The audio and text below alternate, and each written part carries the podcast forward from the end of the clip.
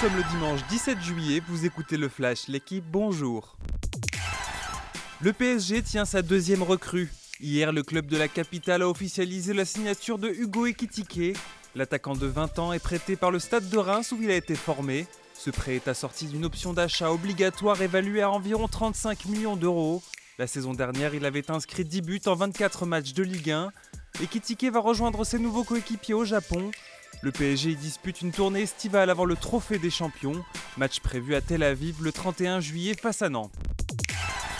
Robert Lewandowski à Barcelone, marché conclu. Hier, le Bayern Munich a officialisé le départ du buteur polonais pour la Catalogne. Le Barça devrait débourser 50 millions d'euros dans la transaction. En Bavière, l'attaquant de bientôt 34 ans a remporté 7 championnats et une Ligue des Champions. Il sort d'un exercice à 50 buts dans un club où en 8 saisons il a inscrit 344 buts en 375 matchs.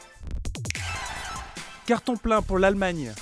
Face à la Finlande, les Allemands ont remporté leur troisième match de phase de groupe à l'Euro hier. Victoire 3 à 0.